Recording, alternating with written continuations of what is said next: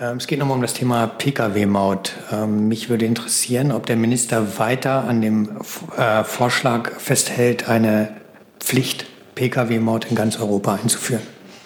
Da erwischen Sie mich gerade leider auf dem falschen Fuß. Das müsste ich gegebenenfalls nachreichen. Das wäre schön.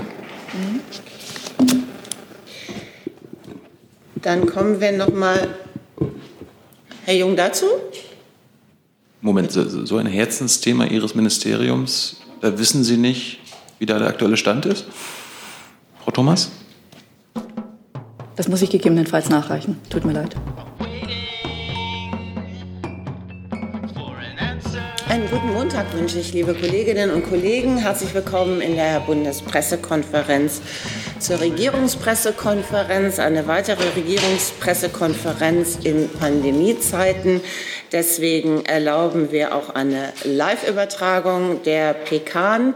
Ein paar Worte zur Erklärung. Dies ist eine Veranstaltung des Vereins der Bundespressekonferenz. Äh, die Bundespressekonferenz ist eine regierungsunabhängige Organisation von Journalistinnen und Journalisten, die über Bundestag und Bundesregierung berichten. Wir gewährleisten, dass hier alle Fragen gestellt werden können von unseren Vereinsmitgliedern genauso wie von den Mitgliedern des Vereins der Auslandspresse. Wir freuen uns auch heute wieder über unsere Gäste, nämlich über die stellvertretende Regierungssprecherin Ulrike Demmer sowie über die Sprecherinnen und Sprecher der Ministerien. Herzlich willkommen. Und äh, mit Hilfe von Phoenix, beziehungsweise Phoenix stellt zur Verfügung eine Live-Übertragung mit Gebärdendolmetschung. Das sind heute Angelina Sequera und Janine Rieger. Auch dafür herzlichen Dank. Fragen sind auch online möglich, allerdings nur, wenn klar wird, wer sie stellt. Ich habe hier schon mehrere Fragen, wo ich nicht weiß, äh, wo die herkommen. Da wäre schön, wenn man das noch nachtragen könnte. Stefan Braun von der Süddeutschen fragt zum Beispiel, wie will das Innenministerium mit künftigen Demonstrationen gegen die Corona-Regeln umgehen und wie kann der Bund betroffenen Kommunen offensiv Hilfe für die Bewältigung der Demos leisten? Ich denke, wir fangen mal mit diesem Punkt an. Wenn ich darum bitten darf, die Handys leise zu stellen. Danke.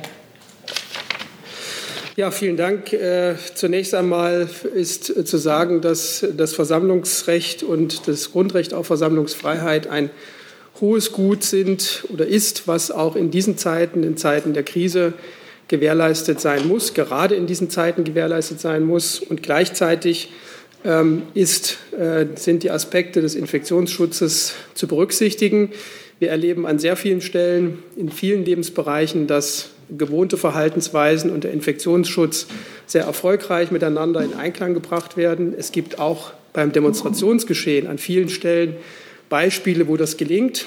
Ähm, am Wochenende haben wir Situationen erlebt, bei der wir glauben, dass das äh, nicht gelungen ist, diese beiden Dinge miteinander zu vereinigen. Insofern ist es die Aufgabe der zuständigen Versammlungsbehörden auf Länderebene bei der Gestaltung der Rahmenbedingungen darauf zu achten, dass der Infektionsschutz gewährleistet ist und dass die Auflagen, die von den jeweiligen Behörden definiert werden, auch konsequent eingehalten werden. Demonstrationen, wie am vergangenen Wochenende beobachtet, sind mit Blick auf den Infektionsschutz eine Gesundheitsgefahr für uns alle und in dieser Form nicht akzeptabel. Liebe Hörer, hier sind Thilo und Tyler. Jung und Naiv gibt es ja nur durch eure Unterstützung. Hier gibt es keine Werbung, höchstens für uns selbst. Aber wie ihr uns unterstützen könnt oder sogar Produzenten werdet, erfahrt ihr in der Podcast-Beschreibung. Zum Beispiel per PayPal oder Überweisung. Und jetzt geht's weiter. Herr Keller dazu? Ich kann so schlecht. Was ist das? Geht das nicht? Ach, ich bin in der falschen Reihe, Entschuldigung. Jetzt. Sieht man denn in der Regierung, im Innenministerium irgendwelchen gesetzlichen Handlungsbedarf oder reicht das gesetzliche Instrumentarium aus?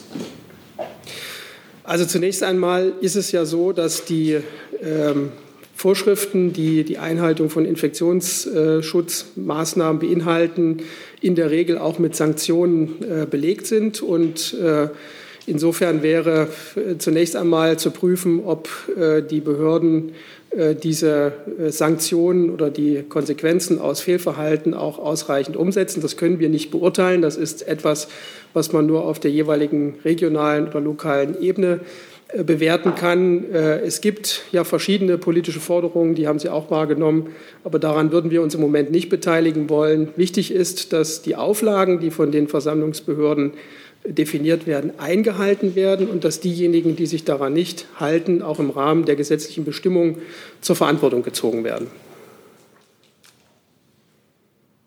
Dann Frau Müller, bitte. Herr Alter, ich wollte noch mal ganz grundsätzlich fragen, ähm, wie das ist mit Demonstrationen, wo man jetzt beispielsweise ja absehen kann, die nächsten sind ja schon geplant, dass da vermutlich auch wieder die Auflagen nicht eingehalten werden. Also kann man können Sie noch mal ganz grundsätzlich erklären, wann können die Behörden auch sagen, nein, diese Demonstration, die verbieten wir, weil wir genau wissen, da wird was passieren? Also was ist grundsätzlich das Prozedere und könnte man nicht einfach grundsätzlich sagen, weil wir davon ausgehen, äh, dass bei diesen Demonstrationen Abstand, Maskenpflicht nicht eingehalten werden, die dürfen einfach nicht mehr stattfinden?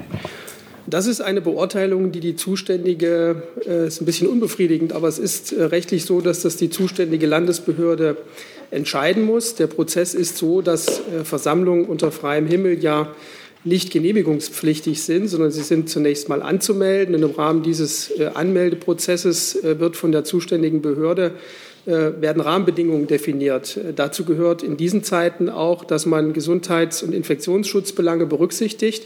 Und die zuständige Behörde muss dann im Rahmen dieses Entscheidungsprozesses einschätzen, ob denn theoretisch die Möglichkeit besteht, dass die definierten Auflagen vom Veranstalter und den Teilnehmern auch eingehalten werden.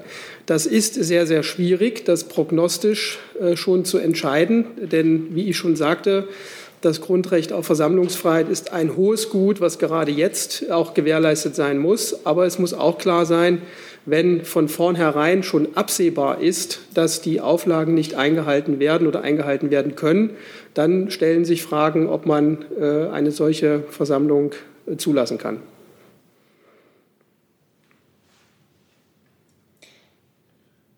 Dann möchte ich noch einmal ergänzen mit einer Frage von ähm, Stefan Braun nämlich an die Kanzlerin und den Vizekanzler. Wie gefährlich sind die Demos für die gesamte Pandemiestrategie der Bundesregierung? Also vielleicht mache ich den Anfang. Ähm, ich kann mich Herrn Alter da vollumfänglich anschließen. Friedliche Demonstrationen sind natürlich auch in dieser schwierigen Zeit wichtig, äh, um Meinung öffentlich vertreten zu können. Kritik muss in der Demokratie immer möglich sein. Insofern hat sich hier an der Haltung der Bundesregierung gar nichts geändert. Aber die Bilder, die wir da am Wochenende sehen mussten, sind inakzeptabel. Das Verhalten von vielen Demonstrierenden ist in keinster Weise gerechtfertigt und nutzt das hohe Gut der Demonstrationsfreiheit aus. Nicht nur, äh, dass es zu massiven Verstößen gegen die Hygieneregeln kam und grundlegende Schutzmaßnahmen missachtet wurden. Es äh, wurde wohl auch, nach allem, was wir jetzt wissen, äh, menschenverachtende Äußerungen getätigt und die Presse bei ihrer Arbeit behindert. Ähm, das verurteilen wir. Ähm, die Bundesregierung dankt aber auch den Polizistinnen und Polizisten, die in der schwierigen Lage sehr besonnen äh, vorgingen. Trotz allem kam es zu vielen Verletzten auf der Seite der Einsatzkräfte. Den verletzten Beamtinnen und Beamten äh, wünschen wir hier eine schnelle Genesung. Gewalt gegen die Einsatzkräfte, die die Aufgabe haben, einen ordnungsgemäßen Ablauf von Demonstrationen durchzuführen, ist daher durch nichts zu rechtfertigen und zu verurteilen. Äh, das gilt im Übrigen auch für die Ausschreitungen in Berlin am Abend des 1. August. Abschließend vielleicht noch ein Satz zu den Demonstrierenden. Die Bundesregierung hat selbstverständlich großes Verständnis, größtes Verständnis für die Sorgen der Bürgerinnen und Bürger und begrüßt sachliche Diskussionen äh, und die Auseinandersetzung mit den Argumenten der an der Demonstration Teilnehmenden. Äh, als Teilnehmende sollte man sich vielleicht doch fragen, was es bedeutet, wenn man Seite an Seite mit Personen demonstriert, die rechtem Gedankengut anhängen und Verschwörungstheorien anhängen. Äh, darüber hinaus ist es natürlich eine Sache, sich selbst zu gefährden, aber es ist nicht hinnehmbar, dass Demonstrierende äh, sich ihrer Verantwortung gegenüber anderen, möglicherweise Schwächeren in der Gesellschaft nicht bewusst sind oder diese bewusst ignorieren und deren Gesundheit und Leben riskieren. Möchte der Vizekanzler ergänzen? Dann Herr Keller nochmal. Ähm, zum einen hatte man denn in der Regierung und im Innenministerium den Eindruck, dass äh, in Berlin genügend Polizisten äh, im Einsatz waren, sodass man überhaupt das alles durchsetzen konnte oder mangelte es da. Und zum Zweiten war ja ein Phänomen dieser Demonstration am Samstag, dass die von Stuttgarter Gruppe, der Stuttgarter Gruppe angemeldet war. Ist da eigentlich äh, das Demonstrationsrecht äh, ungrenzenlos sozusagen oder könnte man auch sagen, die sollen gefälligst in Stuttgart demonstrieren? Also das Grundrecht auf Versammlungsfreiheit ergibt sich aus unserem Grundgesetz. Und das Grundgesetz gilt in ganz Deutschland und nicht nur in einzelnen Bundesländern. Insofern stellt sich diese Frage nicht. Die Menschen können dort äh, ihren, äh, ihrer Versammlungsfreiheit nachkommen, wo sie das äh, wünschen, äh, auch äh, wenn sie aus Baden-Württemberg kom kommen und in Berlin äh, demonstrieren.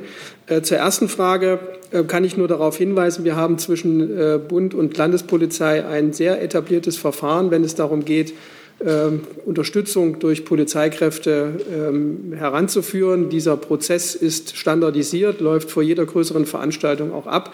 Und äh, wenn die zuständige Behörde äh, einschätzt, äh, wie sich die Situation entwickelt, dann kommt sie auch zum Ergebnis, wie viele Kräfte sie braucht. Und wenn sie Unterstützung braucht aus anderen Bundesländern oder auch vom Bund, dann fordert sie das an. Ob das in diesem Fall äh, ausreichend war oder nicht, das ist keine Einschätzung, die das Bundesinnenministerium aus der Ferne treffen kann.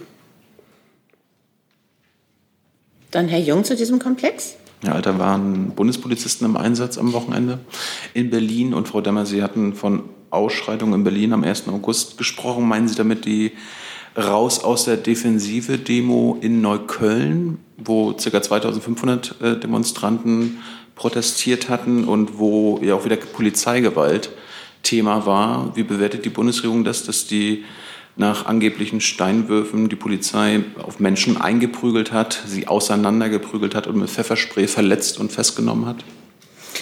Also äh, über den Sachverhalt, den Sie jetzt schildern, äh, liegen mir keine näheren Informationen vor. Es ist, äh, so wie ich es gesagt habe, dass äh, Gewalt gegen Polizistinnen und Polizisten, die äh, gearbeitet haben dafür, dass das Demonstrationsrecht gewährt werden kann, von der Bundesregierung nicht akzeptiert wird. Ich habe jetzt über die Gewalt von Polizisten geredet, Frau Dammer. Akzeptieren Sie die? Äh, selbstverständlich ist Gewalt in keinem Zusammenhang äh, eine Lösung. Ähm, aber ich kann Ihnen zu den Sachverhalten, die Sie gerade schildern, nicht sagen, denn sie liegen mir nicht vor. Aber nur zu Verständnis haben Letzter Sie, Zusatz dazu. Haben Sie die Neuköllner Demo mit dieser äh, Hygienedemo äh, in Verbindung gebracht? Ich habe mich bezogen auf Ausschreitungen gegen Polizistinnen und Polizisten am 1. August. Und dann war noch die Frage an Herrn Alter. Die Bundespolizei war am vergangenen Wochenende in Berlin im Einsatz, allerdings im Rahmen der eigenen Aufgaben, das heißt auf Bahngebiet, bei der An- und Abreiseüberwachung äh, und nicht zur Unterstützung des Landes Berlin. Frau Müller nochmal. Ähm, ja, vor meiner eigentlichen Frage dann doch nochmal die Nachfrage, Frau Demmer. Wenn Sie von Ausschreitungen in Berlin sprechen gegen Polizisten, ähm, sagen Sie doch bitte wirklich nochmal, was Sie da genau gemeint haben. Ähm, weil Sie müssen ja irgendwas gemeint haben, wenn Sie es gerade eben gesagt haben. Und ähm, die Frage, die ich eigentlich stellen wollte, der äh, Bundestagsvize von der FDP, Wolfgang Kubicki, hat in einem Bildtalk ein gewisses Verständnis auch für die ähm, Anti-Corona-Demonstranten geäußert, hat gesagt, naja, die seien vielleicht einfach nur verzweifelt, weil sie nicht mehr genau wissen, warum die Maßnahmen eigentlich gelten und äh, die Politik habe es versäumt, das richtig zu erklären. Haben Sie das Gefühl, dass äh, bei Ihnen da ein Erklärungsdefizit vorliegt? Äh, können Sie den zweiten Teil der Frage jetzt nochmal äh, wiederholen? Da wäre ich jetzt unaufmerksam. Also die Frage, hat die Politik ähm, nicht genug erklärt, warum wir eigentlich gewisse Maßnahmen gegen Corona brauchen? Also Herr Kubicki hat offensichtlich das Gefühl, die Demonstranten sind ganz verzweifelt, weil sie nicht kapieren, warum Abstandsregeln, Maskenpflicht und so weiter gelten, weil die Politik das nicht anständig erklärt habe. Also äh, diese äh, Analyse der Lage würde ich so nicht teilen. Also wir haben, ähm, glaube ich, auf allen möglichen Kanälen und bei jeder Gelegenheit immer wieder äh, darauf hingewiesen, wie wichtig es ist, die Hygieneregeln einzuhalten, warum es wichtig ist, sie einzuhalten. Und äh, wir beobachten doch, deswegen ist Deutschland ja sehr erfolgreich äh, verglichen mit vielen anderen äh, Nachbarländern äh, durch die Pandemie gekommen, ähm, äh, dass doch ähm, ein breiter Teil in der Gesellschaft diese Maßnahmen unterstützt hat und diese auch befolgt hat. Ähm, und daher gehe ich davon aus, dass sie auch verstanden und akzeptiert und angenommen worden sind. Und zur ersten Frage nochmal. Äh, wie gesagt, es geht, ging um Ausschreitungen gegen Polizisten, die ich verurteilt habe, gegen Polizistinnen und Polizisten. Aber Sie, Entschuldigen Sie, Sie müssen da doch irgendwelche Fälle im Kopf haben, wenn Sie das so sagen. Also meinten Sie Dinge, die passiert sind auf der Anti-Corona-Demo oder reden Sie von ähm, der anderen Demo, von der es ja auch Bilder gibt? Wie gesagt, ganz allgemein kann ich sagen, dass die Bundesregierung Gewalt gegen Polizistinnen und Polizisten verurteilt, egal auf welcher, äh, bei welcher Gelegenheit diese verübt werden. Herr Bukaka? Ja, vielen Dank. Ich habe ähm, in diesem Zusammenhang noch mal eine Frage an das Bundesjustizministerium. Hält denn das Bundesjustizministerium. Sekunde, da müssen wir einmal wechseln. Ja, stelle ich in der Zeit die Frage. Nee, wir warten, bis gewechselt worden ist, damit der Kollege Gelegenheit hat zuzuhören. Oder die Kollegin in diesem Fall, Entschuldigung. Dann warte. Gut. Ähm, die Frage ans BMJV. Ähm, sind denn aus Sicht Ihres Ministeriums die, äh, die Strafen bzw. Sanktionen wegen Verstößen gegen Corona-Abstandsregeln ähm, bei solchen Demonstrationen oder auch sonst ausreichend oder müsste man da aus Ihrer Sicht nachschärfen? Ähm, ja, vielen Dank. Ähm, grundsätzlich ähm, sind diese im Infektionsschutzgesetz geregelt, das bereits einen einheitlichen Maximalbetrag für sowas vorsieht. Und grundsätzlich gestalten die Länder eben selbst den Bußgeldkatalog, den es dazu gibt, aus. Also das ist das, was ich Ihnen im Moment dazu sagen kann. Zusatz? Würde ich noch eine kurze Zusatzfrage auch ans Gesundheitsministerium stellen, weil es ja auch für Ihr Ressort dann schon eine sehr wichtige Frage ist. Halten Sie denn das, was im Moment an Sanktionen möglich ist, für ausreichend im Sinne des Infektionsschutzes und der Verhinderung einer sogenannten zweiten Welle? Also ich kann da auch nur an die Zuständigkeit äh, der Länder äh, oder auf die Zuständigkeit der Länder äh, verweisen. Ich kann aber gerne noch mal sagen, dass Minister Spahn am Wochenende deutlich gemacht hat, dass Demonstrationen natürlich auch in Zeiten von Covid-19 möglich sein müssen, aber nicht so. Ich zitiere den Minister noch mal: Abstand, Hygieneregeln und Alltagsmasken dienen unser aller Schutz. So gehen wir respektvoll miteinander um und schätzen den Verzicht so vieler in dieser Pandemie wert. Die Covid-19-Pandemie werden wir nur mit Vernunft, Ausdauer und Teamgeist meistern. Je verantwortlicher wir alle im Alltag miteinander umgehen, desto mehr Normalität ist trotz Corona möglich. Frau Müller nochmal. Ja, wenn ich es am Wochenende richtig mitbekommen habe, hat sich ja der Bundeswirtschaftsminister äh, zu der Frage geäußert, ob man da nicht härter durchgreifen sollte. Er scheint ja offensichtlich der Meinung zu sein, das sollte man. Ähm, Deswegen nochmal die Frage, ähm, vielleicht auch an Frau Demmer, aber auch gerne nochmal ans Wirtschaftsministerium. Also wäre die Bundesregierung eigentlich grundsätzlich dafür, dass man Verstöße gegen Maskenrecht etc. schärfer sanktioniert? Oder haben Sie da, wie die beiden Ministerien vorher, auch keine wirkliche Meinung zu? Vielleicht kann ich ganz kurz noch mal anfangen, um auch noch mal die Äußerung vielleicht des Ministers auch äh, noch mal einzuordnen, die am Samstag ähm, zitiert wurde. Ähm, äh, noch mal wichtig, der Kontext, in dem sie gefallen war, da ging es eben genau um die Frage der zweiten Welle. Und der Minister hat noch mal gesagt, dass die, dass die weiteren und hochgehenden Infektionszahlen für ihn sehr alarmierend sind, äh, denn dass Gesundheitsschutz, äh, der, Gesundheitsschutz, der Gesundheitsschutz an erster Stelle steht. Und äh, zugleich natürlich auch eine steigende Infektionszahlen und äh, ähm, gegebenenfalls eine zweite Welle sich natürlich verheerend auch auf die wirtschaftliche Entwicklung auswirken würden. Na, wir sehen jetzt erste Anzeichen von Wachstum in, äh, in einigen Branchen. Andere Branchen sind, sind von dem Lockdown noch sehr, sehr hart betroffen, die äh, jetzt gerade noch sehr, sehr von Einschränkungen äh, unter den Einschränkungen leiden. Aber in beiden Fällen wäre es jetzt wichtig, dass die Infektionszahlen nicht nach oben gehen, wir keine zweite Welle haben. Und dem Zusammenhang hat er nochmal gesagt, äh, dass äh, es aus der Sicht eben wichtig ist, die Abstands- und Hygienemaßnahmen einzuhalten und hat auch darauf verwiesen, ähm, ich möchte es nochmal zitieren, das schließt auch Bußgelder und Strafen mit ein, wenn es sich um Vorsatz oder grobe Fahrlässigkeit handelt. Ähm, wer andere absichtlich gefährdet, muss damit rechnen, dass dies für ihn gravierende Folgen hat. Es gibt ja, und das hat ja auch äh, der Kollege ähm, vom BMI, Herr Alter, auch schon ausgeführt, es gibt ja auch in den Infektionsschutzgesetzen der Länder entsprechende Regeln für Bußgelder. Und äh, es gibt dort Rahmen, diese Bußgelder wurden ja teilweise auch schon verhängt. Aber jetzt ist, glaube ich, aus Sicht des Bundesministers eben auch wichtig, äh, dass diese äh, Bußgelder und dass auch die gegebenen Vorschriften auch tatsächlich ähm, äh, angewendet werden, wenn es entsprechend geboten ist. Weil äh, das Signal sein muss, ähm, wir brauchen die Anwendung der Hygiene- und Abstandsvorschriften. Äh, da muss jeder dazu beitragen und äh, es sollte sich nicht äh, jemand grob fahrlässig darüber hinwegsetzen, denn das schadet sowohl der Gesundheit der Bevölkerung als auch unserer Wirtschaft, unseren vielen Unternehmen und Beschäftigten. Herr Jung. Frau Demmer, äh, wo und in welchem Zusammenhang haben Sie Ausschreitungen gegen die Polizei am Wochenende in Berlin festgestellt? So wie Sie sagen, in Neukölln. Aber ich, äh, meine Aussage bezieht sich ganz allgemein darauf, ähm, dass, wie gesagt, die Bundesregierung Ausschreitungen äh, gegen Polizistinnen und Polizisten äh, verurteilt. Aber die Gewalt der Polizisten, Pfefferspray, Auseinanderprügeln, dazu möchten Sie nichts sagen. Ich kann das hier nicht kommentieren, weil mir dazu keine Informationen vorliegen. Das habe ich eben schon gesagt.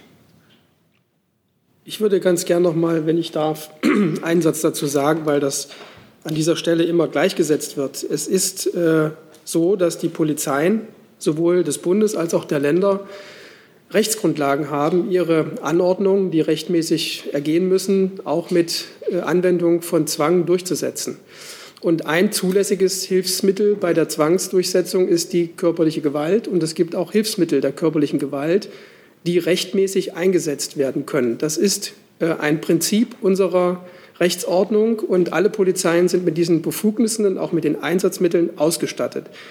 Ähm, es gibt eine Schieflage, wenn wir dies gleichsetzen mit Gewalt, die äh, ungerechtfertigt, unrechtmäßig gegenüber äh, Polizistinnen und Polizisten ausgeübt wird. Das ist ein Unterschied. Herr Kollege?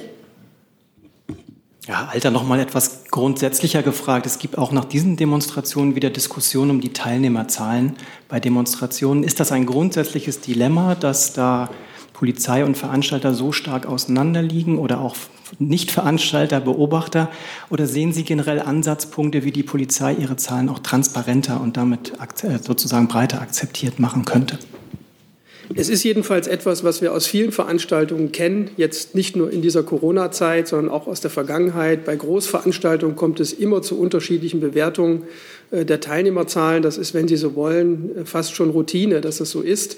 Ähm, und äh, letztlich ist für die Polizei entscheidend, wie sie die Lage einschätzt. Die Polizei schätzt für ihre Arbeit ab, um wie viele Teilnehmer es sich handelt. Und da ist es nicht so relevant, wie viele Teilnehmer vom Veranstalter öffentlich kommuniziert werden, weil es ja darum geht, dass die Polizei in der Lage ist, mit den vorhandenen Kräften die Situation zu beherrschen. Für die nächste Frage, den Punkt Demonstration wollen wir damit abschließen. Für die nächste Frage bräuchten wir das Verkehrsministerium vorne.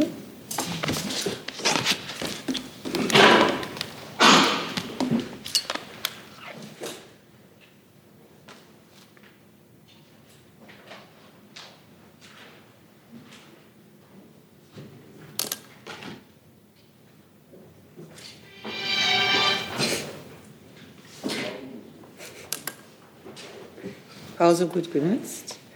Die Frage kommt auch von der Süddeutschen Zeitung, aber in diesem Falle von Michael Bauchmüller. Grüne und Bayerns Ministerpräsident verlangen schärfere Regeln, um mithilfe der Bundespolizei die Maskenpflicht in den Fernzügen der Bahn durchzusetzen.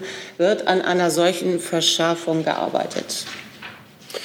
Es gibt zwischen der Bundespolizei und der Deutschen Bahn äh, eine entsprechende Vereinbarung, die äh, sicherstellt, dass äh, Menschen, die sich weigern, im Zug ihre Maske zu tragen, äh, den Zug letztlich verlassen müssen. Also es ist, äh, wie ich hier an verschiedenen Stellen schon sagte, ähm, schwer vorstellbar, dass man äh, die Einhaltung von solchen Pflichten mit unmittelbarem Zwang durchsetzt. Ähm, aber es ist sehr wohl durch, äh, denkbar und auch durchführbar, dass Menschen, die in den Zügen der Deutschen Bahn sich weigern, und die Deutsche Bahn macht ja ein vielfältige Informationsangebote. Es ist eigentlich kaum möglich, äh, diese Pflicht nicht zu kennen, sondern man wird ständig darauf hingewiesen. Wer sich weigert, äh, wird, so ist jedenfalls vereinbart, ähm, am nächsten Halt aus dem Zug gebeten. Und wenn das ohne polizeiliche Hilfe nicht möglich ist, dann kommt die Bundespolizei hinzu unterstützt dies und zeigt entsprechende Verstöße auch gegenüber den zuständigen Behörden an. Ja, ich, kann, ich äh, schließe mich den Aussagen meines Kollegen an. Ich kann dazu noch mal kurz ergänzen. Die Bahn weist bereits jetzt intensiv an den Bahnhöfen und in den Zügen selbst auf die Pflicht des Tragens einer Mund-Nasen-Bedeckung hin. Ähm, diese ist nach Länderverordnung verpflichtend. Und ähm, wenn man der Aufforderung, die Maske nicht an, äh, der Aufforderung, die Maske anzulegen, nicht nachkommt, dann wird die Beförderung nach Paragraph 4 Absatz 2 der Eisenbahnverkehrsordnung ähm, verweigert. Herr Kollege? Ja, Sascha Mayer von dpa. Nochmal eine Nachfrage dazu auch ans Verkehrsministerium. Bevor jemand aus dem Zug rausgebeten wird, sozusagen, gäbe es ja noch die Möglichkeit, auch ein Bußgeld oder ein, irgendwie eine Art Geldbuße zu erheben. Gibt es dafür eine Rechtsgrundlage? Und falls es die nicht gibt, plant oder würden Sie das für wünschenswert halten? Das müsste ich gegebenenfalls nachreichen. Also wenn ich das vielleicht beantworten kann, es gelten auch in den Zügen der Deutschen Bahn AG die jeweiligen Länderverordnungen. Es kommt also darauf an, wo sich der Verstoß deutlich macht, ob das in Brandenburg oder in Hessen oder in Bayern der Fall ist, gilt die jeweilige Landesverordnung und es kommen dann die Sanktionen äh, ins Spiel, die bei äh, Nichteinhaltung der äh, Vorsichtsmaßnahmen zum Tragen kommen. Zusatz? Verständnisnachfrage, das gilt auch für den Fernverkehr, Herr Alter? Das gilt auch für den Fernverkehr. Äh, je nachdem, wie gesagt, wo der Verstoß festgestellt wird, wird dann die dort zuständige Landesbehörde über den Sachverhalt in Kenntnis gesetzt. Äh, da kann die Bundespolizei eine Rolle spielen, dass sie die Personalien aufnimmt und dann auch die jeweiligen Informationen übermittelt. Und dann gibt es den jeweiligen Bescheid aus dem Bundesland, wo man verstoßen hat. Herr Tete, direkt dazu? Okay. Doch nochmal die überraschende Nachfrage. Muss jetzt der Schaffner im Zug oder der Zugbegleiter, wie er heißt, wissen, in welchem Bundesland man sich gerade äh, im, im, ICE be befindet? Also die Fahrt von Berlin nach München, die kann ja dann doch sehr abwechslungsreich werden nach äh, den unterschiedlichen Landesregelungen. Weiß das der Schaffner? Der Schaffner weiß das. Äh, die wissen in der Regel genau, zwischen welchen beiden Fahrthalten die sich befinden. Und äh, kann man natürlich jetzt auch mal genau auf der Landesgrenze gewesen sein, aber das ist nicht, aus der Praxis nicht bekannt, dieses Problem. Aber das, das ist wirklich jetzt etwas Theoretisches, was wir aus der Praxis nicht kennen. Spätestens am nächsten Halt äh, wissen Sie ja genau, wo Sie sind. Und dann geht die Information an die zuständige Behörde. Herr Keller? Gibt es denn eine Zahl, wie häufig die Bundespolizei schon eingeschritten ist wegen Maskenpflicht? Nein, dazu haben wir keine statistische Erfassung. Herr Wackert, auch ans Verkehrsministerium? Ja, aber ein anderes Thema, aber auch ans Verkehrsministerium. Bitte schön. Ja. Ähm, es geht nochmal um das Thema Pkw-Maut. Ähm, mich würde interessieren, ob der Minister weiter an dem äh, Vorschlag festhält, eine Pflicht Pkw-Maut in ganz Europa einzuführen. Da erwischen Sie mich gerade leider auf dem falschen Fuß. Das müsste ich gegebenenfalls nachreichen. Das wäre schön. Mhm. Dann kommen wir noch mal Herr Jung dazu? Moment, so ein Herzensthema Ihres Ministeriums, da wissen Sie nicht, wie da der aktuelle Stand ist? Frau Thomas? Das muss ich gegebenenfalls nachreichen. Tut mir leid. Dazu, Herr Zweigler? Das gleiche Ministerium. Ja, bitte. Äh, Frau Thomas, der bayerische Ministerpräsident hat die äh, Straßenverkehrsnovelle als Ärgernis bezeichnet. Wann wird es denn nun korrigiert und vor allem wie wird es denn nun korrigiert? Es sind ja die verschiedensten Modelle im Gespräch.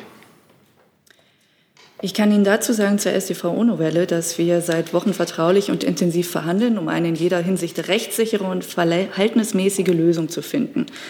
Ein fachlich guter Kompromiss ist zum Greifen nah und hat bereits Zustimmung erhalten. Dem BMVI ist die Anbindung aller politischen Farben im Bundesrat im Sinne einer Lösung wichtig. Ähm, das BMVI will die Verhandlungen mit den Ländern konstruktiv fortsetzen. Nachfrage? Was ist denn der Vorzug, wenn man das, äh, sagen wir, die, härt, die härtere äh, Bußgeldregelung nur für Kindergärten, Schulen etc. Äh, in Kraft treten lassen will? Wie gesagt, die Gespräche laufen. Mehr Details kann ich im Moment nicht sagen. Weitere Fragen ans Verkehrsministerium? Frau Müller noch mal dazu oder? ja. ja. Entschuldigung, Frau Thomas, Sie waren mir jetzt gerade ein bisschen schnell. Ähm, Sie hatten, glaube ich, gesagt, ein, guter, ein fachlich guter Kompromiss ist zum Greifen nah, wenn ich das richtig verstanden habe, und hat bereits Zustimmung erhalten. Genau, ähm, so hatten wir uns entsprechend am Freitag bereits geäußert. Okay. Können Sie, ähm, äh, Entschuldigung nochmal, da ich im Urlaub war, habe ich vielleicht nicht alles ganz klar. Sie mhm. haben sich am Freitag geäußert, bezog sich das schon auf die Spiegelberichterstattung, wo es hieß, es gibt einen genau. Kompromissvorschlag? Okay. Und können Sie sagen, äh, wo der bereits Zustimmung erhalten hat? in den Gesprächen, die das BMVI mit den Ländern führt. Näheres wollen Sie dazu nicht sagen. Welche Länder? Mehr kann ich dazu ja, im Moment nicht sagen. Ähm, können Sie sich denn äußern zu den Vorwürfen, die aus der CDU kommen, dass es vor allem die Grünen sind, die da noch blockieren?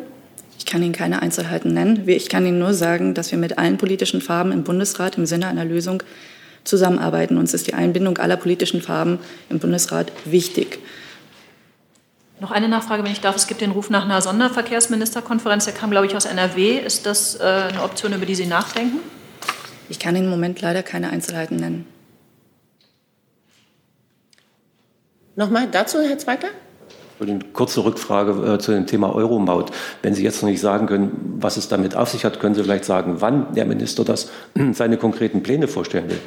Das muss ich gegebenenfalls nachreichen. Tut mir leid. Gut, dann kommen wir zurück zum Großthema Corona. Verena Gleitzmann vom ORF. Da müssten wir eventuell noch mal das Justizministerium mit nach vorne bitten.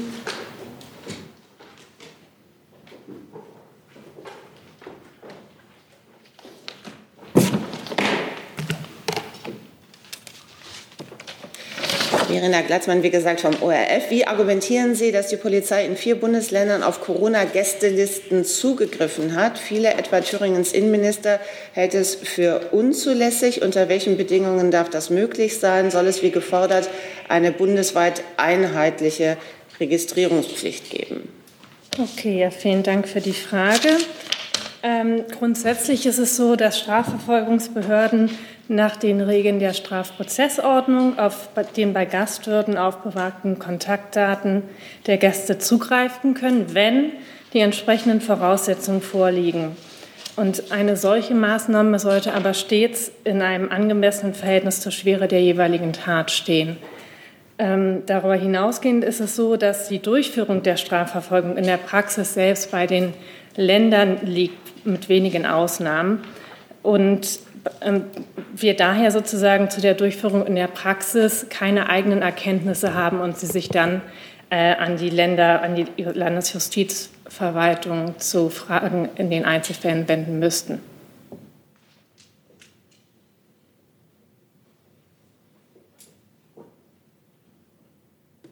Herr Kraker? Ja, zu, zu, diesem Thema gerne auch, Frau Demmer. Ähm, hält es denn die Bundeskanzlerin ähm, für äh, klug und sinnvoll, wenn jetzt in der Öffentlichkeit darüber gesprochen wird und es offensichtlich ja auch Praxis ist, ähm, dass tatsächlich äh, Ermittler auf solche Listen zugreifen, die man ja deswegen eingeführt hat, in dem Vertrauen auf was anderes. Ähm, hat die Kanzlerin möglicherweise die Befürchtung, dass durch das, worüber wir gerade reden, das Vertrauen in die Anti-Corona-Maßnahmen schwinden und dann Leute falsche Adressen dort eintragen und die Nachverfolgung nicht mehr möglich ist. Ähm, Sie sprechen es an. Also ähm, die Führung dieser Listen dient ja äh, der Kontaktnachverfolgung durch die äh, Gesundheitsämter und damit dem Schutz der Gesundheit der Bürgerinnen und Bürger. Eine darüber hinausgehende Nutzung darf selbstverständlich nicht beliebig oder willkürlich erfolgen. Äh, die ist nur gestattet, so wie es die Kollegin ja auch gerade ausgeführt hat, wenn dies durch entsprechende gesetzliche Vorgaben geregelt ist und diese dann auch eingehalten werden. Ähm, diese, also wie auch die Kollegin gerade gesagt hat, äh, geht es natürlich hier grundsätzlich um Zuständigkeit der Länder. Äh, wenn ich so viel noch sagen darf, bei der Verwendung der Daten durch Ermittlungsbehörden zur Aufklärung von Straftaten besteht aus Sicht der Bundesregierung keine Bedenken, denn im Rahmen eines Ermittlungsverfahrens Verfahrens dürfen äh, Strafverfolgungsbehörden unter bestimmten Maßgaben auf zu anderen Zwecken erhobenen Daten zurückgreifen. Das gilt allgemein nicht nur für die anlässlich eines Restaurantbesuchs erhobenen Kontaktdaten und nach den Regeln der Strafprozessordnung. Äh, betroffen ist dabei in erster Linie die Aufklärung schwerer und schwerster Verbrechen. Bei den strafprozessualen Maßnahmen kann es sich beispielsweise um die Beschlagnahme oder die Durchsuchung handeln. Beide Maßnahmen stehen aber grundsätzlich unter Richtervorbehalt. Herr Jung dazu? Sehen Sie denn vielleicht gesetzlichen Nachbesserungsbedarf? Weil, wenn ich das richtig verstehe, könnte man ja äh, bei diesen Regeln zu den Corona-Listen einfach ein Beweismittelverbot einführen. Also wie schon gesagt, es äh, gibt Regeln für die Nutzung nicht nur dieser Daten, sondern auch anderer äh, Beweismittel. Ähm, und äh, diese Regeln sind zu befolgen und gelten für die Ermittlung schwerer und schwerster Straftaten und stehen unter Richtervorbehalt. Das heißt, Sie wollen jetzt nicht konkret regeln, dass diese Kontaktlinsen nicht als Beweismittel genutzt werden dürfen? Ich glaube, es geht um Kontaktlisten und nicht Kontaktlinsen. Äh, und äh, in diesem Fall äh, geht es irgendwie, wie gesagt, gibt es einen strafprozessualen Rahmen für die ähm, Maßnahmen. Ich meine die Listen, ja. Verena Gleitzmann vom ORF fragt nochmal nach. Das heißt, es sind keine Pläne für einheitliche Regelungen. Ich halte die Strafprozessordnung für eine einheitliche Regelung. Dann Frau Müller, bitte. Ja, ich habe noch einmal eine Nachfrage zum Thema Corona und Demos, weil mir da noch nicht ganz klar ist. Kann man, könnte man sagen, solche Demos dürfen grundsätzlich nur noch mit x Personen stattfinden, einfach aus Gründen des Infektionsschutzes. Und sobald diese Zahl x auch überschritten ist, äh, ist das gleich ein Grund zu sagen, wir brechen diese Demonstration ab. Also was kann man da bei den Teilnehmerzahlen ähm, machen?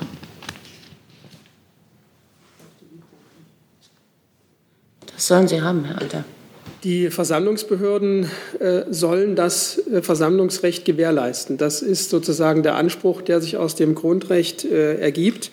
Und ähm, selbstverständlich kann man auch Teilnehmerzahlen äh, besprechen und festlegen. Das ist aber wiederum abhängig davon, äh, von welchem von welcher Größenordnung wir von der Fläche her äh, sprechen, an der die Demonstration oder die Versammlung stattfinden soll. Also das ist pauschal nicht zu beantworten, sondern muss im Einzelfall geprüft werden. Aber ähm, es wäre schon denkbar, dass man eine Veranstaltung oder eine Versammlung äh, mit einer Teilnehmerbegrenzung als Auflage versieht. Das ist grundsätzlich möglich. Und wenn die überschritten ist, wäre das auch ein Grund dann zu sagen, jetzt müssen wir das irgendwie abbrechen oder zieht man dann Leute raus oder was also würde dann passieren? Na, das ist auch wieder eine Situation, die man äh, einschätzen muss, äh, denn die Auflösung einer Versammlung hat ja in der Regel auch Konsequenzen. Das, äh, also wenn, wenn Sie, fiktives Beispiel, wenn Sie eine Versammlung genehmigen mit 1000 Teilnehmern, und dann kommt der 1000 Erste, dann haben Sie möglicherweise mit der Auflösung äh, viel mehr Nähe geschaffen zwischen den Demonstrationsteilnehmern, als wenn Sie den 1000 Ersten noch zulassen. Das heißt also, das ist eine Einschätzung, die die zuständigen Behörden äh, in, in Würdigung der Verhältnismäßigkeit, auch der Konsequenzen einer Aus Auflösung bewerten müssen. Das kann man vom grünen Tisch schlecht entscheiden. Die Wortmeldungen von Herrn Jung und Herrn Mayer habe ich gesehen, aber ich weiß jetzt nicht, auf welchen Punkt Sie sich beziehen. Ähm Fangen wir mal mit Herrn Mayer an. Ich hatte ein anderes, einen anderen Corona-Aspekt. Okay. Passt, oder ja. es noch Demo? Ich würde gerne fragen, Frau Demmer, die ähm, in Mecklenburg-Vorpommern beginnt ja heute das ähm, neue Schuljahr. Ähm, hält die Bundesregierung es für richtig, dass dort und auch in allen anderen Ländern der Schulbetrieb wieder in so einer Art Normalbetrieb starten soll, ähm, auch mit Blick auf die ja jetzt aktuell gerade wieder recht besorgniserregenden Infektionszahlen? Die Bundeskanzlerin und die Regierungschefinnen und Regierungschefs der Länder haben sich ja am 17. Juni darauf verständigt, dass die Länder bei der gleichbleibend positiven, Infektions, bei gleichbleibend positiven Infektionsgeschehen spätestens nach den Sommerferien auf der Grundlage von Schutz- und Hygienekonzepten eine Rückkehr in den Regelschulbetrieb äh, anstreben. Einen Tag später, am 18. Juni, hat dann die Kultusministerkonferenz einen entsprechenden Beschluss gefasst. Am 15. Juli hat die Kultusministerkonferenz dann einen gemeinsamen Rahmen für die aktualisierte Schutz, äh, für die aktualisierte Schutz- und Hygienekonzepte für das kommende Schuljahr beschlossen. Ähm, die Details zur schrittweisen Weitereröffnung regeln die Länder im Rahmen ihrer landesspezifischen Notwendigkeiten und der Gegebenheiten. Für eine Rückkehr in den schulischen Regelbetrieb nach den Sommerferien, äh, das ist natürlich eine anspruchsvolle Aufgabe von den Ländern und Kommunen, die das Recht auf Bildung für alle Schülerinnen und Schüler zu verwirklichen und gleichzeitig natürlich den Gesundheitsschutz weiterhin äh, hohe äh, Bedeutung beizumessen haben. Äh, die Bundesregierung geht davon aus, dass die Länder da ihrer Verantwortung nachkommen und in ihrer jeweiligen Zuständigkeit notwendige und eben auch geeignete Konzepte vorliegen äh, und in den Schulen bei deren Umsetzung äh, unterstützen werden, also die Schulen bei, ihrer, bei der Umsetzung dieser Konzepte unterstützen werden. Dabei wird natürlich das Infektionsgeschehen von den Kultusministerien und den örtlichen Gesundheitsbehörden lokal, regional und auch landesweit weiterhin zu beobachten sein. Zusatz? Ein Zusatz konkret nachgefragt, Frau Nauber. Es gibt jetzt in äh, einigen äh, Ländern ja Maskenpflicht, zumindest teilweise Maskenpflichten. Entschuldigung, wollen wir dann auch wieder warten, bis gewechselt wurde? Das ist dann für die Kolleginnen ja. und Kollegen angenehmer. Dann kann man sich auch besser auf die Frage konzentrieren. Ich hatte nicht genau genug hingeschaut, Entschuldigung. Kein Problem. Genau, es gibt jetzt in einigen Bundesländern ähm, Maskenpflicht, zumindest in Teilen des Schulgeländes. Geht das aus Ihrer Sicht in die richtige Richtung? Sollten das äh, alle Länder möglichst einführen? Also Maßnahmen, die dazu beitragen, dass sich das Virus nicht ausbreitet, finden natürlich grundsätzlich unsere Zustimmung. Aber wie Sie schon sagen, die konkreten Konzepte für den Schulbetrieb erarbeiten dann die Länder. Herr Tiede? Aber halten Sie denn eine Maskenpflicht an den Schulen für notwendig? Und dann die Frage an die Bundeskanzlerin oder an die Vertreterin der Bundeskanzlerin. Hält die Bundeskanzlerin es für nötig, äh, dass an den deutschen Schulen Masken getragen werden? Jetzt nicht im Unterricht, aber wenn sich die Kinder äh, in der Schule bewegen. Und hat der Bund Durchgriffsrechte? Also könnte man sagen, wenn man zur Einschätzung kommt, dass das nicht befriedigend ist, dass vom Bund aus eine Maskenpflicht angeordnet werden kann? Also eine solche Maskenpflicht klingt nach einer vernünftigen Überlegung, aber wie Frau Nauber schon sagte, muss das natürlich eingebettet sein in ein Gesamtkonzept und für diese Konzepte liegt die Zuständigkeit bei den Ländern. Ich kann dem nichts mehr hinzufügen. Gibt es weitere Fragen zum Komplex Corona? Herr Tiede, dann machen Sie doch weiter. Ähm, eine Frage an äh, diverse Ministerien, unter anderem ans Gesundheitsministerium. Der Gesundheitsminister hat in der vorigen Woche Montag, also heute vor sieben Tagen, angekündigt, dass ab Anfang dieser Woche eine, äh, er eine Pflichttest für Rückkehrer aus Corona-Risikogebieten anordnen wird. Die Woche hat angefangen. Die Verordnung ist, wenn ich es richtig gesehen habe, noch nicht da. Kann sein, dass sie jetzt im Bundesanzeiger ist. Aber falls sie jetzt noch nicht veröffentlicht worden ist, können Sie kurz erläutern, woran es hapert und an Fragen ans Justizministerium und ans Bundesinnenministerium. Äh, ist aus Ihrer Sicht eine solche Pflichttestung äh, an den Landesgrenzen und auf den Flughäfen durchsetzbar? Und ist das rechtlich überhaupt möglich, die Leute, wenn sie aus dem Urlaub kommen, Pflicht zu testen? Also, wenn ich mich richtig erinnere, dann hatte der Minister in der vergangenen Woche angekündigt, dass es ab heute die Möglichkeit geben soll, sich freiwillig testen zu lassen. Das gilt ja äh, auch bereits seit Samstag, dass jeder, der aus dem Ausland einreist, äh, sich testen lassen kann innerhalb von äh, 72 Stunden, unabhängig davon, ob er aus einem Risikogebiet kommt oder nicht. Und er hatte angekündigt, dass er in der nächsten Woche, also im Laufe dieser Woche, eine Testpflicht anordnen äh, wird.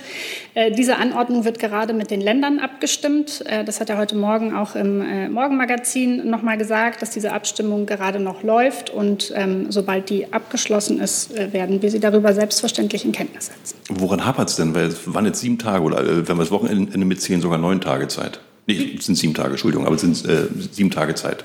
Wie gesagt, wir arbeiten da mit Hochdruck dran und äh, stimmen das mit den Ländern ab, denn die müssen es am Ende ja vollziehen. Und ähm, diese Abstimmung läuft und sobald sie abgeschlossen ist, erfahren Sie das. Der Städte- und Gemeindebund sagt für uns Letzter kein Problem. Zusatz dazu bitte. Ja, okay. Es gab noch zwei weitere Fragen, also an zwei weitere Ministerien. Ich den Zusatz und äh, warte die Antworten der beiden Kollegen ab. Okay. Ja, zur praktischen Ausgestaltung sind wir im Gespräch. Ähm, Wir haben bereits vergangene Woche deutlich gemacht und dabei bleibt es auch, äh, flächendeckende und lückenlose Kontrollen halten wir nicht für praktikabel. Äh, Es wird stichprobenartige Kontrollen geben. Äh, Wir gehen aber auch davon aus, dass sehr viele Menschen die Möglichkeit der Testung auch freiwillig nutzen. Äh, Insofern ist die äh, behördliche äh, Aktivität in diesem Zusammenhang eine Ergänzung, ähm, stichprobenartig zu prüfen, ob Menschen, die aus Risikogebieten einreisen, ihrer Pflicht auch nachkommen.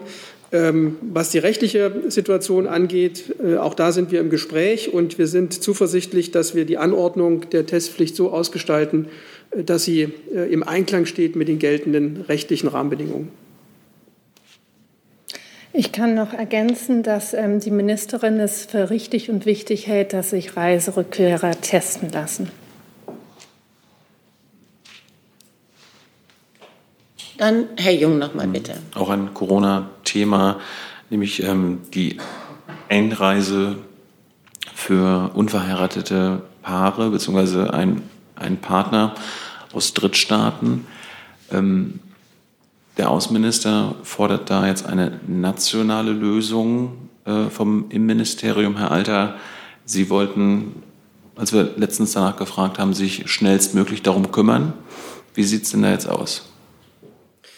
Also Stichwort Love is not tourism. Ja, ähm, wir sind in der Situation, dass wir, dass der Bundesinnenminister deutlich gemacht hat, an mehreren Stellen mehrfach deutlich gemacht hat, dass er äh, es für notwendig hält, dass wir die Beschränkungen, die im Moment an den Außengrenzen für unverheiratete Paare gelten, schnellstmöglich lockern, weil er der Auffassung ist, dass man hier eine Möglichkeit schaffen muss, dass auch solche Personen sich besuchen können und wiedersehen können.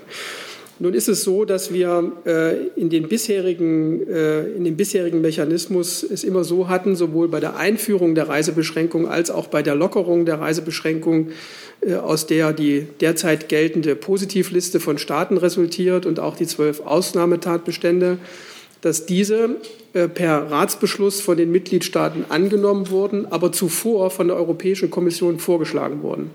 Wir sind der Auffassung, dass ähm, man die Reisemöglichkeit von unverheirateten Paaren nicht gleichsetzen kann mit der derzeitigen Ausnahmeregelung für Familienangehörige, also für den Familiennachzug von Kernfamilien.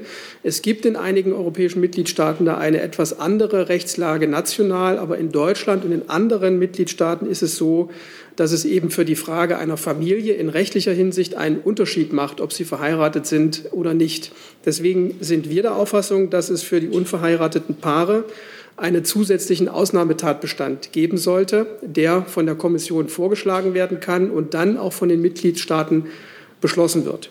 Richtig ist auch, auch das hat der Bundesinnenminister gesagt, äh, dass nationale Lösungen denkbar sind. Aber wir sind im Moment in der Situation, dass wir die europäische Ratspräsidentschaft innehaben und aus dieser Rolle heraus natürlich zunächst mal den Versuch unternehmen wollen, eine europäisch koordinierte oder zumindest gemeinsam abgestimmte Lösung dazu zu erreichen. Und in diesem Prozess befinden wir uns im Moment. Wie lange wollen Sie denn da Geduld haben mit einer europäischen Lösung? Und äh, was ist mit unverheirateten Paaren, die sogar ne- Kinder haben und ein Kind haben? Das sind ja auch Familien. Und vielleicht, Herr Burger, können Sie erläutern, wie Sie oder Ihr Ministerium, Ihr Minister sich diese nationale Lösung vorstellt, wenn jetzt diese Rahmenbedingungen gelten, die Herr Alter gerade ähm, erläutert hat?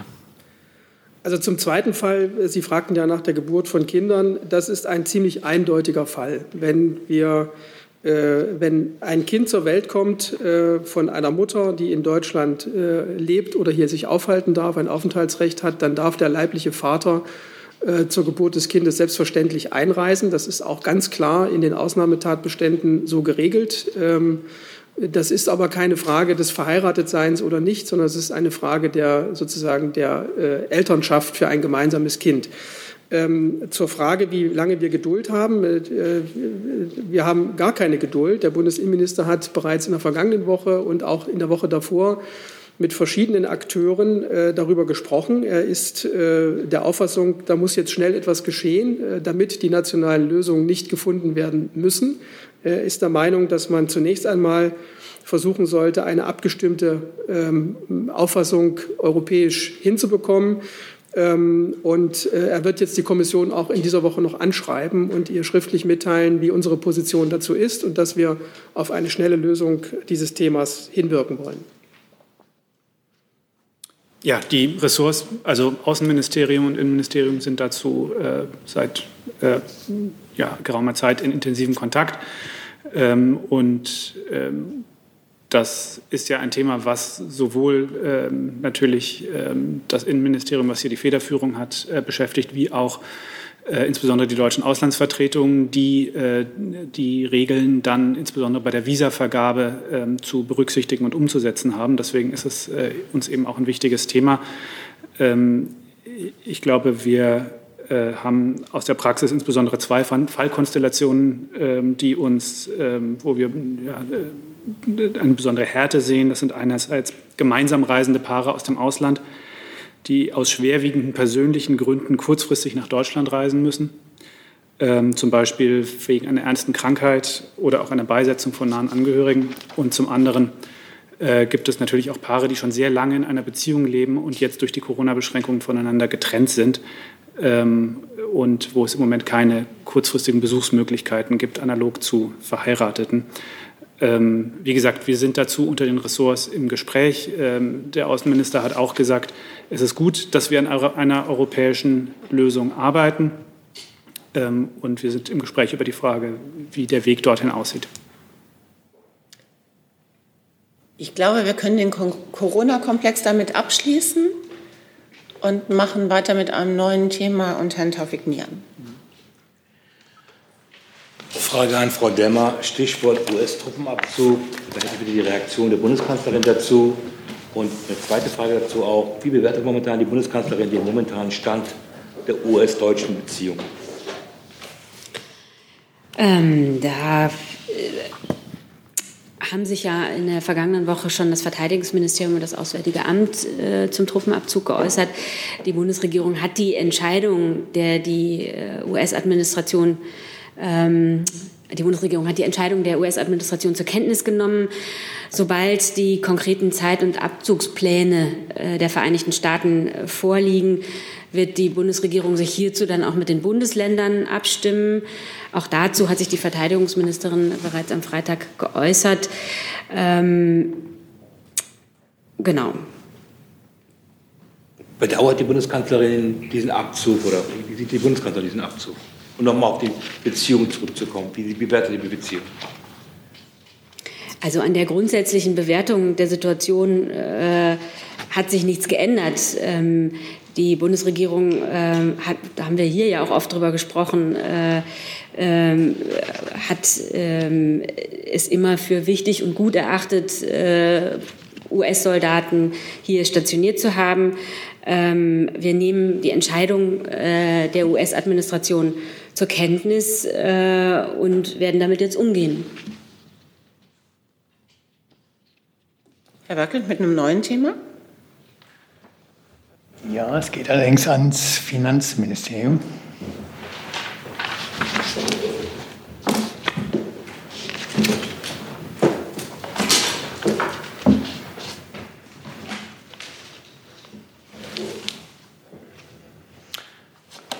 Meine Frage wäre, ob man Herrn Hans-Jörg Vetter als geeigneten Kandidaten für die Spitze des Aufsichtsrats der Commerzbank ansieht.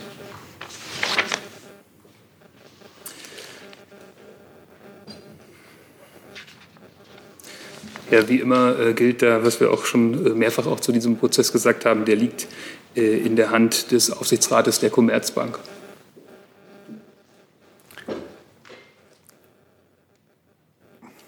als Aufsichtsrat, äh, also das ist mir nicht ganz klar, Sie sind ja Miteigentümer und der Aufsichtsrat ähm, wird von den Eigentümern bestimmt, jedenfalls der Arbeitgeberanteil. Genau, die, die Nachfolge ja liegt in der Hand des Aufsichtsrates, so wie ich es eben beschrieben habe. Und die äh, Finanzmarktstabilisierungsgesellschaft äh, entsendet äh, unabhängige Aufsichtsratsmitglieder für den Bund in dieses Gremium. Denn liegt es bei diesem Gremium, ja? Denn ich meine, der Aufsichtsrat genau, liegt bei diesem Gremium, wie ich es ja eben erläutert habe. Ja, denn andernfalls würde der Aufsichtsrat sich ja selbst bestimmen. Das geht ja. Hier habe ich eben. Frau Jennen dazu? Nachdem wir sachlich geklärt haben, ähm, wann soll denn da eine Entscheidung fallen nach Ihren Vorstellungen? Ja, ich habe eben dazu alles gesagt. Dieser Prozess liegt in den Händen des Unternehmens. Frau Jennen dazu? Äh, ja, die Vertreterin der Bundesregierung, also des Finanzministeriums, hat ja im Aufsichtsrat auch die Suche organisiert. Und jetzt ähm, äh, bildet sich da Widerstand gegen den Kandidaten, der also vor allem eben durch die Vertreterin der Bundesregierung gefunden wurde. Wie steht die Bundesregierung denn dazu?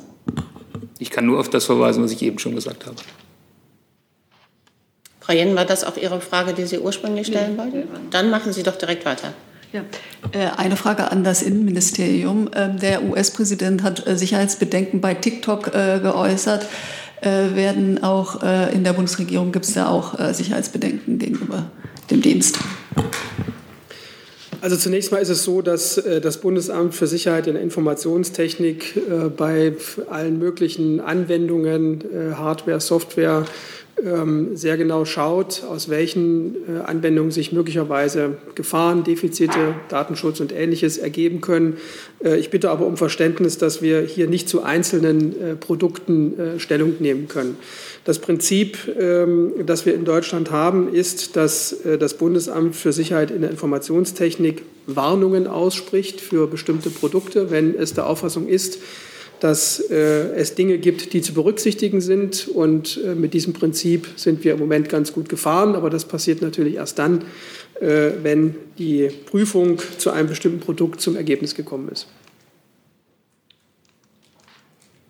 Ich habe noch eine Frage nicht beantwortet. Dann tragen wir das noch mal eben nach. Genau. Sie hatten ja auch nach dem grundsätzlichen Verhältnis äh, zu dem äh, im, zu dem grundsätzlichen transatlantischen Verhältnis gefragt.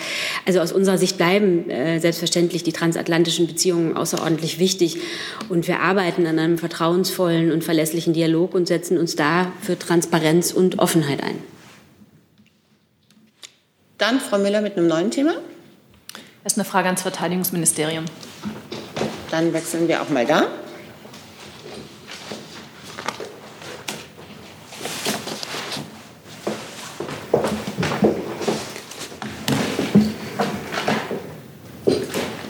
Kollatz, die Fregatte Hamburg macht sich morgen auf den Weg Richtung Mittelmeer zur äh, Mission Irini, wo es ja darum geht, das Waffenembargo gegen Libyen zu überwachen. Können Sie noch mal kurz sagen, ähm, was passiert eigentlich, wenn die Hamburg im Zuge dieser Mission auf Flüchtlinge in Seenot trifft? Was ist dann zu tun? Ähm, die Frage ist allein durch das Recht, das gegeben ist, beantwortet. Wenn sich Menschen in Seenot befinden, sind alle, die sich ähm, dort mit der Möglichkeit zu helfen befinden, aufgerufen, diese zu leisten. Da gibt es auch ähm, keine Frage. Wenn sich Menschen in Seenot befinden, hilft die Bundeswehr diesen Menschen. Und was würde sie dann mit diesen Menschen machen? Wohin würde sie sie bringen? Dafür ist auch ähm, eindeutig festgelegt, wie das Verfahren ist. Der nächste, ähm, ähm das nächste Küstengebiet wäre zuständig, diese aufzunehmen. Die würden wir dann anfragen. Vielleicht noch kurz eine Nachfrage. In wel, also wäre das äh, mutmaßlich dann das Küstengebiet von Libyen, weil die Hamburg sich da hauptsächlich aufhalten wird? Oder kann man das überhaupt nicht so sagen, weil sie eigentlich überall unterwegs ist? Das ist eine Einzelfallbetrachtung und die bestehenden Regelungen gelten nicht nur für die Bundeswehr, sondern für alle ähm, Schifffahrenden. Ja, also meine Frage war, gehen Sie davon aus, dass das das libysche Küstengebiet vor allem sein wird? ich, ich gehe gar nicht davon aus, äh, von bestimmten Voraussetzungen. Ich, das ist eine Einzelfallbetrachtung und auch vor Ort, der, die jeweilige Kommandantin muss dann entscheiden, äh, was dort ähm, zu tun ist. Aber nochmal, es gilt der Grundsatz, Schiffbrüchigen wird geholfen. Ich könnte dazu noch ergänzen. Gerne. Ent Entschuldigung, wollen wir erst die Ergänzung abwarten? Sehr schön. Sie wollte nur das, den Wechsel verhindern, ne? hin und her. Aber das kriegen wir ja auch anders hin.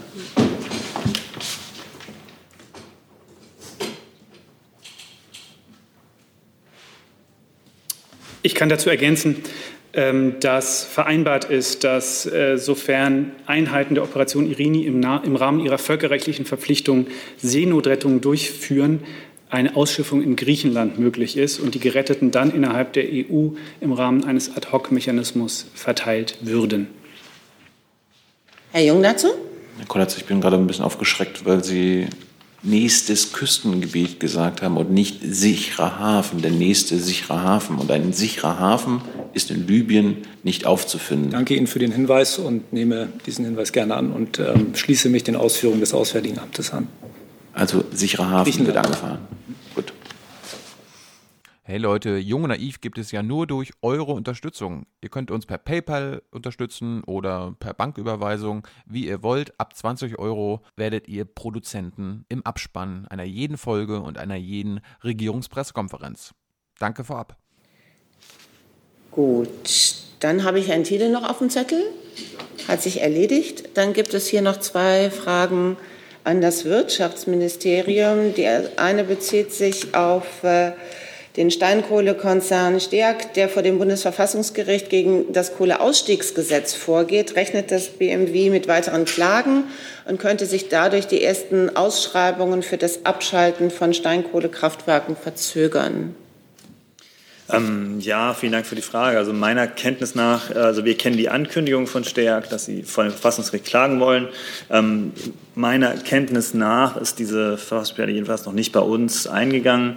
Ähm, im, wie üblich kommentieren wir äh, das äh, nicht. Selbstverständlich steht es jedem Unternehmen äh, frei äh, zu klagen und äh, das weitere Verfahren warten wir ab und ich kann auch zum jetzigen Zeitpunkt da keine Prognosen machen, ob, äh, sich, ob das äh, noch andere Unternehmen machen werden. Wie gesagt, es ist grundsätzlich äh, in diesem Rechtsstaat äh, äh, möglich und erlaubt und äh, auch Teil unseres Rechtsstaats, dass Entscheidungen der Bundesregierung und auch Gesetze überprüft werden können. Und das warten wir ab und kommentieren das nicht im Einzelnen.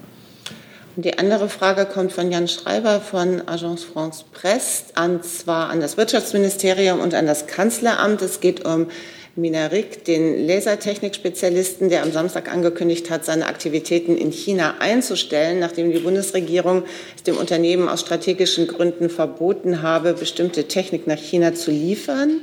Können Sie diese Intervention, die Entscheidungsfindung und die Begründung dazu genauer erläutern?